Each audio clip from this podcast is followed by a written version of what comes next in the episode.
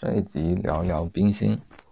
如之前胡适那一节说过，胡适只是开创了白话自由体的新诗的一个先河，而真正取得更大成绩的是后来的郭沫若的著名的诗集《女神》，以及冰心的小诗《繁星》。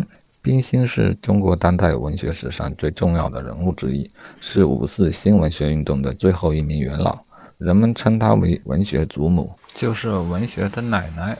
他的读者整整有五代人，是整个文学界的最长者，又是作品最多的人。冰心的文学生涯从诗歌起步，诗歌往往是年轻人的天下，因此他很早就出了名。冰心原名谢婉莹，当他在燕京上大学的时候，他已经在诗坛颇有名气，但是他的老师并不知道冰心就是谢婉莹。周作人。曾是冰心的教授，在周作人的课堂上，他讲述冰心的诗，而下面的谢婉莹羞得抬不起头来。在这本书中，对冰心的介绍主要集中在散文方面的贡献。一九二六年，他把自己在旅途的异国见闻感受，以及对往事的追忆，陆续写成了二十九封寄给小朋友的信，收集整理成一本叫做《寄小读者》的书，在同年出版。这是冰心早期散文的代表作，也是中国现代最早的儿童文学作品。他的小他的散文比他的小说和诗歌有着更高的成就，在当时被称为很有魔力的冰心体。而且这方面的工作他一直延续了下来。在一九五八年和一九七八年，他先后又为孩子们写了《在记小读者》和《三季小读者》。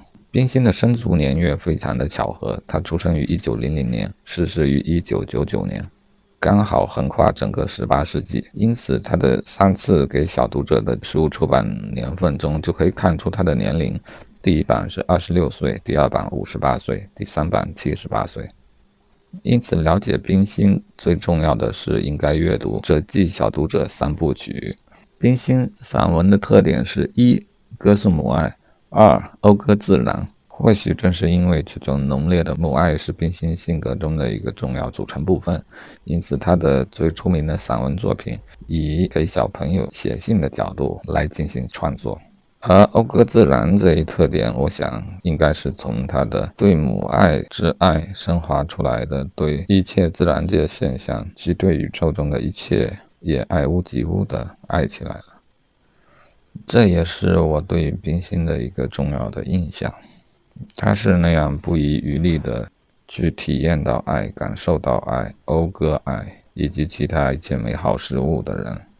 从他的文章看出，至少在写文章的时候，他是多么平和、感恩，而且愉快又幸福的一个人。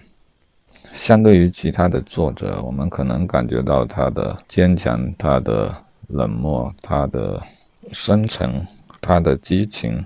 等等等等，但是没有一个人在中国唯一的主题是爱，而世界上我的印象中也只有泰戈尔是这样的一个人。为了切身的感受一下这种爱，我朗读一下书中节选的《记小读者》中的一篇。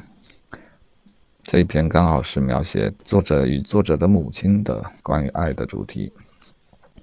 亲爱的小朋友，我常喜欢挨坐在母亲的旁边。挽住他的衣袖，央求他诉说我幼年的事。母亲冥想的、含笑的、低低的说：“不过有三个月罢了，偏已是这般多病。听见端药杯的人的脚步声，已知道惊怕啼哭。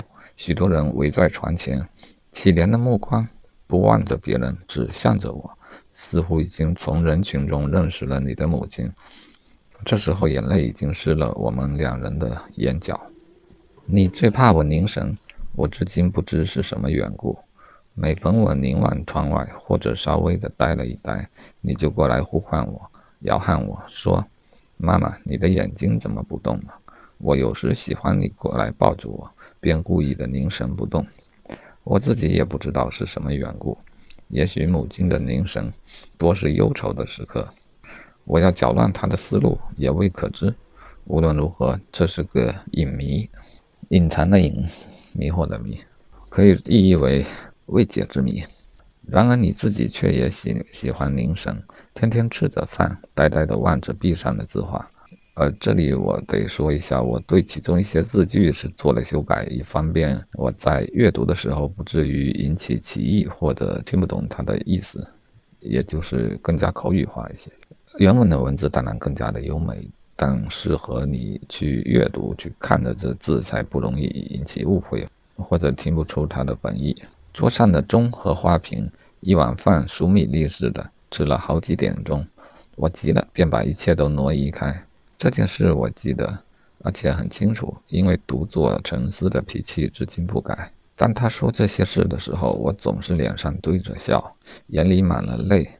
听完了，用他的衣袖来印我的眼角，静静地伏在他的膝上。这时，宇宙已经没有了，只有母亲和我。最后，我也没有了，只有母亲，因为我本是他的一部分。这是如何可惊喜的事啊！从母亲口中逐渐地发现了。完成了我自己。他从最初已知道我，认识我，喜爱我。在我不知道、不承认世界上有个我的时候，他已经爱了我了。我从三岁上才慢慢的在宇宙中寻找到了自己，爱了自己，认识了自己。然而我所知道的自己，不过是母亲意念中的百分之一、千万分之一个。小朋友，当你寻见了世界上有一个人认识你、知道你、爱你。到千百倍胜过你自己的时候，你怎能不感激、不流泪、不死心塌地的爱他，而且死心塌地的容他爱你？有一次，幼小的我突然走到母亲面前，仰着脸问说：“妈妈，你到底为什么爱我？”母亲放下针线，用她的面颊抵住了我的前额，温柔的、不迟疑地说：“不为什么，只因你是我的女儿。”小朋友。我不信世界上还有人能说这句话。不为什么的四个字从他口中说出来，何等决绝，何等无回旋的余地。他爱我，不是因为我是冰心，或是其他人世间的一切虚伪的称呼和名字。他的爱是不附带任何条件的，唯一的理由就是我是他的女儿。总之，他的爱是摒除一切，俯视一切，层层的挥开我前后左右所蒙罩的。使我成为今天的我的所有其他原因，而直接的来爱我的自身。好，以上是原文。今天这一期有一点长了，但有所感触，也就把它做的长一点。好，我来歪批一下我读了这一篇文章之后的感触吧。我就是可以从他的字里鲜活的看到两个神神叨叨的母女俩，他们都喜欢凝神，喜欢沉思，喜欢感动。尤其当他们陷在母爱以及被爱的感动中的时候，两个人都会感动的不能自已。我想，一个母亲对于子女的爱是很可能达到这样的一个高度的。但是难得的是，作为冰心，他对母爱的同样的这种敏感与反馈，我认为这是非常难得的。当两位都是充满了这样一颗敏感而渴望爱、而崇拜爱的这样的心灵的母女两个，他们互相激荡，无疑会大大的加深双方对于母爱的美好的感受。